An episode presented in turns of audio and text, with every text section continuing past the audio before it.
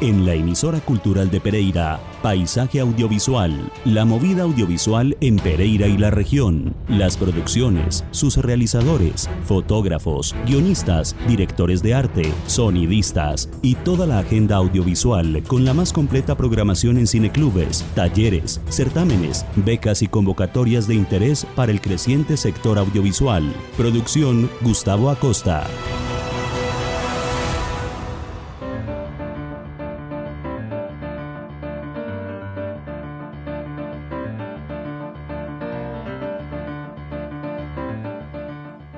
Buenas tardes. Este es Paisaje Audiovisual en la emisora Cultural de Pereira. En los controles, mezcla y edición, Andrés Marín y quien les habla, Gustavo Acosta Vinasco, les damos la bienvenida a nuestra emisión número 49, la sexta de la pandemia 2020, para traerles toda la actualidad de información relativa al creciente sector audiovisual de Pereira y la región y, como no, del país. Pues nuestro invitado en el día de hoy es nada menos que Luis Eduardo Mejía, director, realizador, además profesor y maestro de guion y de temas relacionados con la cinematografía en universidades como la Universidad de Antioquia y la Universidad Pontificia Bolivariana de Medellín. Pues Luis Eduardo Mejía acaba de dirigir una excelente realización del año 2018, Cazadores de Orquídeas, que el año anterior, 2019, fue la mejor película escogida por un muy exigente jurado en el Festival de Cine Verde de Barichara, Santander.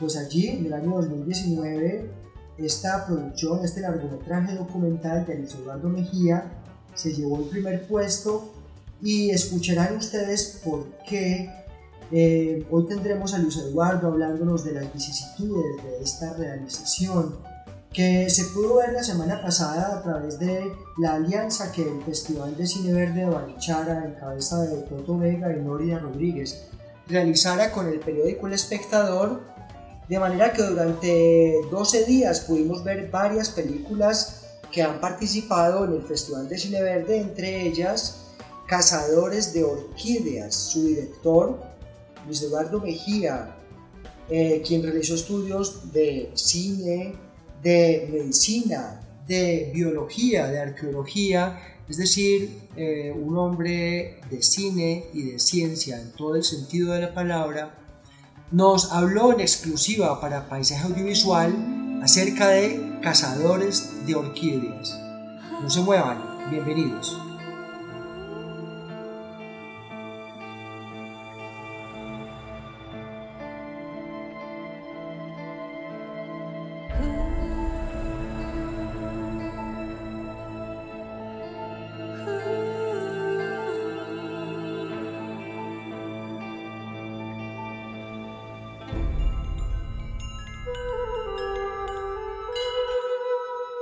La hermosa Mei Ling está enamorada del príncipe Tien, pero este no corresponde su amor. Mei Ling es posesiva y egoísta, y en su desespero pide a los dioses que si el príncipe Tien no está con ella, no puede estar con ninguna otra mujer. Los dioses la complacen y convierten al príncipe en un frondoso árbol. Sorprendida, Mei les pide que deshagan el hechizo, pero ellos se niegan. Entonces, arrepentida, implora que la dejen estar siempre abrazada a su amado. Los dioses aceptan su ruego y la convierten en la más hermosa de las flores. La convierten en orquídea.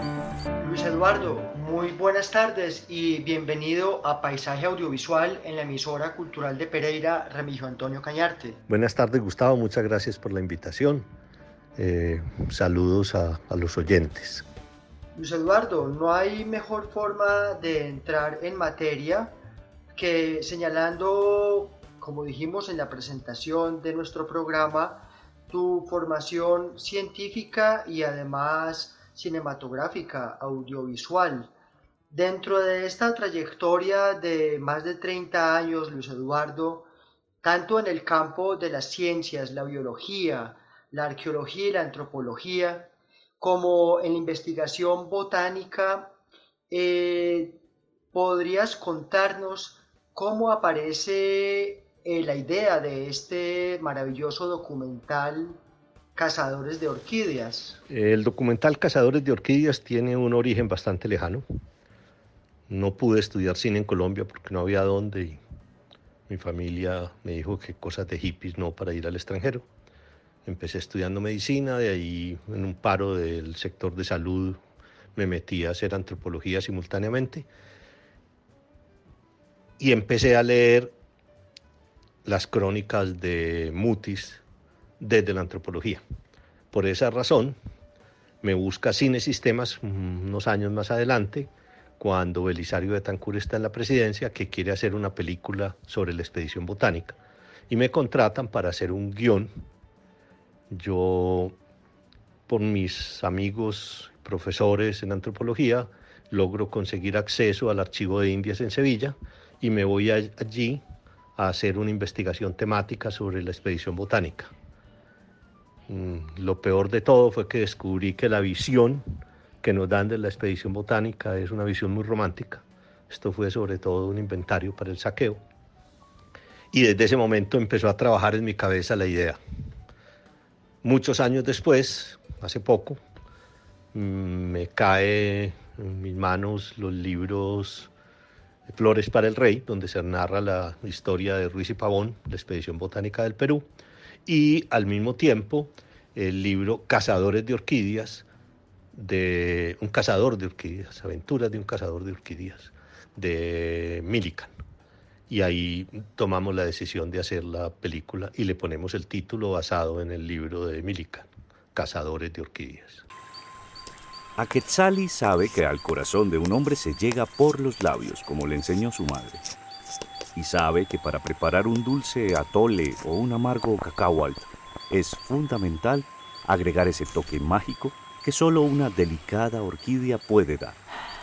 El documental Cazadores de Orquídeas es un documental bastante, bastante ambicioso en cuestión de los temas que cubre. No solamente es un documental que persigue el trazo histórico de los que llamas los cazadores de orquídeas, sino que es un documental además histórico, que podríamos decir es una narración de la expedición botánica y de otros momentos históricos que conciernen a la historia de Colombia desde la época de la emancipación. Eh, ¿Cómo defines de entrada tu documental? Definir eh, cazadores de orquídeas es creo que un poco limitante, limitante para la película. Eh, yo como guionista con formación siempre defiendo las estructuras dramáticas y que las cosas se hagan al derecho. Y aquí decidimos buscar una estructura dramática muy moderna, en donde intercambiamos los tiempos, unas veces estamos contando el presente, otras el pasado, y al mismo tiempo hacemos un recuento por los distintos personajes que fueron enviados a saquear eh, nuestro ecosistema. De manera que lo hacemos de una manera que usa mucho la BBC a través de History Channel y que los canales empezaron a implementar, que es la puesta en escena. Pero una puesta en escena tiene dos características. Primero, siendo fiel a la verdad, tiene que ser muy respetuosa de los utensilios que se usen, de ese tipo de cosas. Y por otro lado, eh, no se debe utilizar la ficción como forma de puesta en escena. Por ejemplo, en la película se dan cuenta que no hay diálogos eh, importantes narrativos de los actores, sino que hay un narrador que va contando lo que complementa lo que vamos mostrando. De manera que yo diría que es un documental eh, con una estructura dramática muy contemporánea.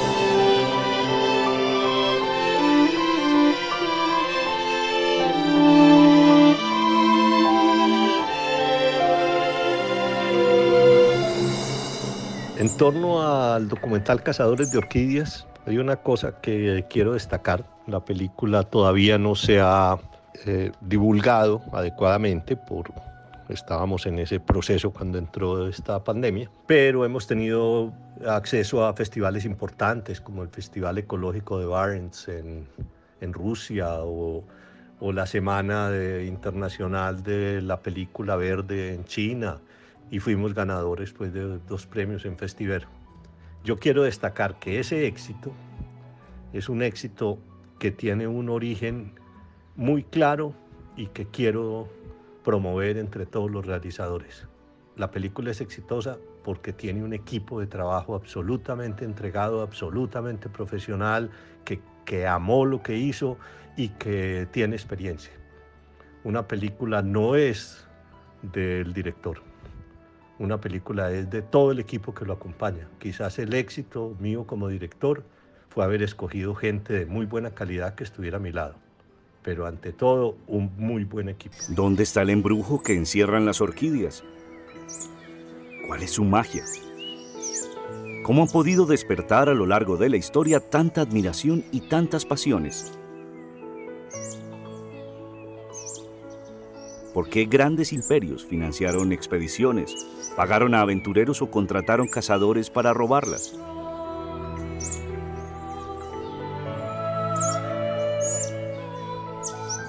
Para entender parte del encanto de las orquídeas, tenemos que remontarnos al siglo XVI y hablar de otra hermosa flor que influirá de forma indirecta en la historia de las orquídeas, los tulipanes. En efecto, Luis Eduardo, antes de que pasemos a este aspecto del equipo, porque nuestra audiencia debe entender siempre que el cine es un trabajo de equipo, en este caso bajo tu dirección, quería agregar a lo que anotabas que además la película tuvo una curiosa proyección en la Universidad de Oxford, eh, gracias a una investigadora que la llevó allá. Eh, cuéntanos un poco cuál fue la retroalimentación del medio ambiente de los profesionales de, de, las ciencias allá, que además debieron haberse quizás sentido un poco tocados cuando ven históricamente que, pues, que los ingleses hicieron parte junto con los españoles, las coronas de ese tiempo, hasta la época victoriana, de los saqueos botánicos. ¿Cuál fue esta retroalimentación y qué escuchaste de, quienes escucharon, vieron la, pieza en la Universidad de Oxford. E, efectivamente, la película antes de ser proyectada al mundo fue llevada por Tatiana Arias.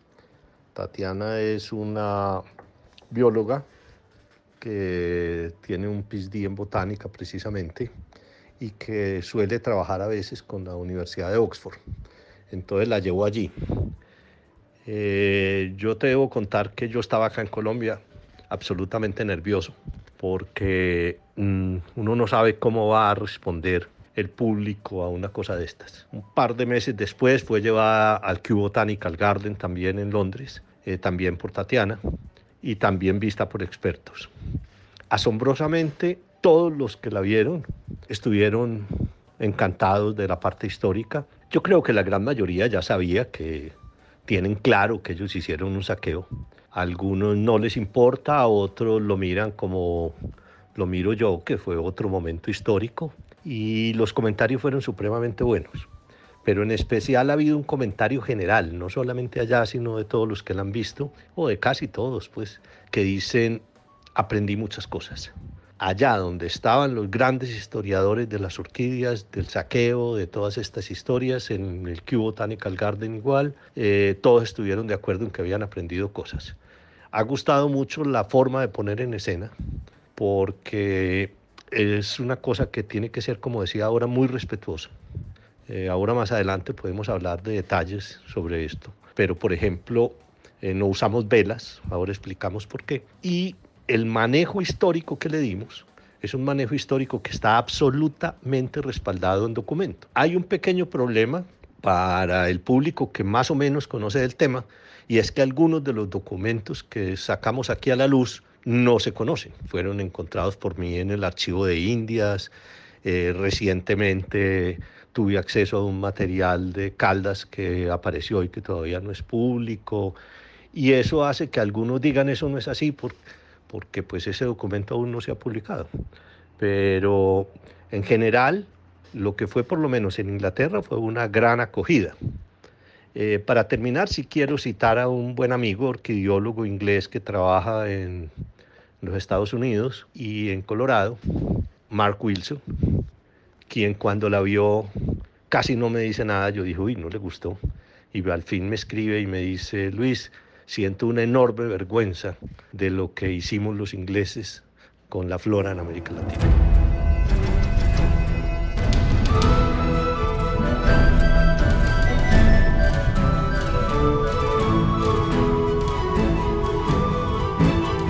Carolus Clusius, ese inquieto botánico flamenco que vive en Leiden, sabe que estas bellas flores con forma de turbante que le han traído desde el Imperio Otomano no van a durar mucho tiempo en su jardín, pues sus vecinos, envidiosos de la belleza de esas flores, roban sus bulbos a diario. Dicen que así se extendieron los tulipanes, de jardín en jardín, hasta convertirse en el cultivo que sustenta durante mucho tiempo el mercado de flores de Europa, pues los bulbos de tulipán llegan a usarse como moneda. A mediados del siglo XVII, cuando ya la producción de tulipanes es la principal empresa de los Países Bajos, aparecen en las casas de subasta unos raros ejemplares de particular belleza, con brillantes manchas que contrastan con la flor. Estos nuevos bulbos causan furor y se rematan por cifras enormes, mientras se extienden por todos los cultivos. Nadie sabe que esas nuevas flores son producto de un virus que destruye las plantas y que lleva a la ruina la economía de los Países Bajos. El mercado de flores queda huérfano. No solo se hace un gran recorrido histórico, histórico-científico, en todo lo que acaece alrededor de del cultivo, el hallazgo y la persecución de especies de orquídeas. Eh, me parece muy interesante que el, el largometraje vuelve a poner una idea sensata de lo que es Colombia en Latinoamérica, en el campo de la investigación y no solamente en épocas pasadas, sino en la actualidad como una gran responsabilidad de parte de de los cultivadores, de la perpetuación de estas especies. En este sentido, el documental logra mostrar también actualmente las bondades de los avances científicos para reproducir las semillas o la importancia de las colecciones eh, o siembras, cultivos privados eh, de los amantes de las orquídeas. Eh, esto le da un giro bastante optimista y al, al, documental que en algún momento nos llevaba, nos ponía nerviosos porque la preservación de las especies pues siempre ha estado en riesgo. Eh, cuéntanos estas conclusiones, eh, cómo se van concibiendo en el guion a partir de tus investigaciones previas, a partir del encuentro con las fuentes. Además analizas la realidad desde el comercio, y desde otras prácticas afines. Podemos decir entonces que el porvenir de las orquídeas en nuestro país está garantizado gracias a personas que actúan positivamente en esta materia. Eh, bueno, mira, en torno a, al material que se tiene y a la edición, eh, lo primero que hay que tener claro y eso suelo decírselo a mis alumnos cuando dicto guion, es que una historia puede tener una duración si hay material para contar en ella. Y aquí había material de sobra, inclusive tuvimos que dejar cosas por fuera. Respecto a las imágenes, tomamos la decisión de recrear lo que son las situaciones concretas de los personajes, pero nos dedicamos a investigar otras cosas. Eh, yo suelo decir que hay bobos con suerte. Yo fui uno de ellos. Entonces, por ejemplo, un día, no sé por qué carajo se me ocurre mirar qué habrá en exportaciones de flores. y me encuentro un trabajo de grado de una niña de una universidad de Bogotá. Ese trabajo era sobre los impuestos y casualmente me encuentro el recibo de Albert Millikan para exportar 120 mil flores de Josefina de la Meltoniopsis vexilaria. Ese tipo de documentos fueron llevando a otros. Hay otro material que, por ejemplo, las embarcaciones que aparecen en, alta mar, que son fieles reproducciones de, los, de la época, eh, son de películas como eh, Piratas del Caribe, por ejemplo.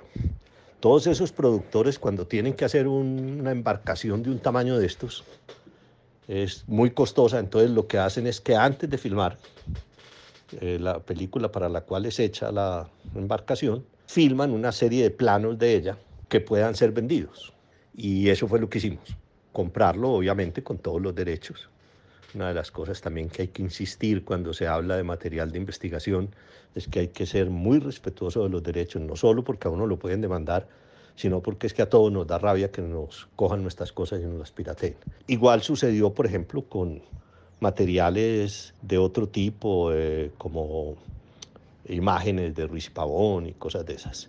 Muchas de esas imágenes también las hice yo en fotografía, de manera que el derecho de autor fotográfico es mío, y el derecho patrimonial ya se venció porque han pasado más de 65 años y lo hice en el archivo de Indias. Esas imágenes de algunas de los dibujos de la expedición botánica del Perú, de la expedición botánica de Colombia, las hice yo directamente. Lo más difícil en una película de estas es tomar la decisión de qué material se va a dejar. Porque cuando uno filma, uno filma mucho y hay cosas de las que uno está enamorado porque fue un plano muy difícil de hacer, porque casi no lo logramos y resulta que en la narrativa sobra y a uno le da tristeza sacarlo. Pero hay que hacerlo, tratamos de ser muy enfáticos en eso. El material de archivo que tiene este documental creo que es lo que lo hace tal vez más valioso para la información que estamos dando. Muchas de las prácticas del mercado de los tulipanes son heredadas por las orquídeas, como en los remates actuales, donde las mejores plantas son seleccionadas y comercializadas para mejorar los grandes cultivos y donde se pagan por ellas altas sumas de dinero.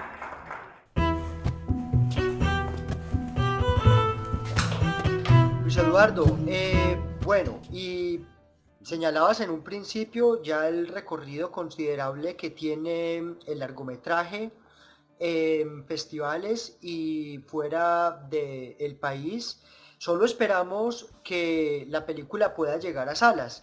Sabemos que no pudo llegar ahora porque pues, la situación sanitaria de nuestro país no lo permitió. Eh, sabemos que es la película ganadora de la reciente versión 2019 del Festival de cine medioambiental de Barichara, eh, pero ya hay una respuesta y una acogida de parte de la crítica y de quienes pudieron ver la película la semana anterior eh, gratuitamente gracias a la alianza que tuvo el Festival de Barichara en cabeza de Toto Vega y Nórida Rodríguez con el periódico El Espectador. Háblanos de la acogida que ha tenido y pues eh, esperando obviamente que pueda estar en salas en Colombia y en Pereira próximamente. Me gusta mucho esa pregunta.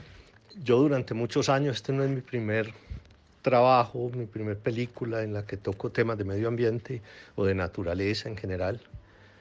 Y siempre han tenido que ser exhibidas y han sido exitosas en el exterior. Aquí pues tuvimos el premio del Festival de Cine Verde de Barichara, donde además el jurado era un jurado muy respetable. Eh, había un iraní experto en el tema, estaba Alexandra Falla, quien ha elogiado mucho la película y que ha sido mi principal aliciente, estaba Brigitte Batiste, que ella es muy interesada en estos temas. Eh, pero tristemente la el apoyo que ha tenido en Colombia es dividido. La gente que la ha visto, en general, la gran mayoría, han estado pues muy satisfechos, les ha gustado mucho, la han elogiado mucho. Ha habido un pequeño grupo, eso es normal en cualquier producción, que, que no les gusta por alguna razón, eh, especialmente algunos botánicos que, que no les pareció bien como se contó la historia. Eh, y eh, el salir a salas, que es para mí creo que uno de los puntos más importantes. Ha sido muy difícil porque hay que cargar un lastre de películas colombianas que normalmente no logramos que haya una muy buena acogida. Entonces las salas de cine le tienen un poco de miedo pero eh, la acogida en Colombia la podemos dividir entre el gran público, eh, en total la terminaron viendo, incluyendo los que la vieron aparte del espectador, unos días después que me tocó liberar el, eh, el password de Vimeo para que la pudieran ver muchas personas, casi 20 mil personas, y la gran mayoría la aceptan.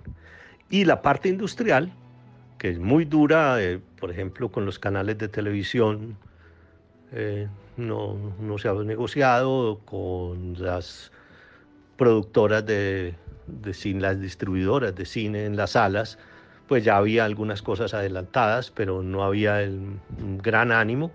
No obstante, yo estoy seguro de que la película se defiende sola y uno no hace la película para expertos, a pesar de que el concepto de los críticos es muy importante y, lo aprecio mucho, pero uno hace la película para el público común y corriente. Y ese público común y corriente ha tenido en Colombia una muy buena aceptación.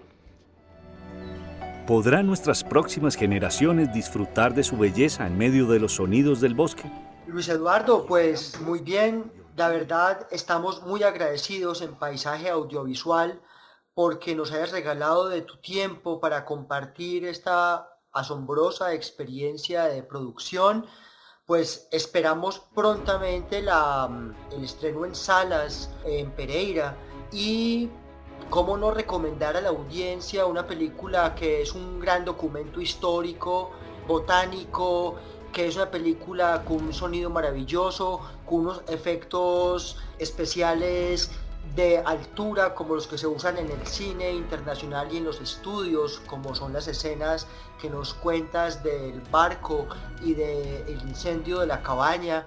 Invitemos entonces para despedirnos a que la audiencia de Pereira esté pendiente de poder ver esta película en salas o quizás a través de una empresa de televisión.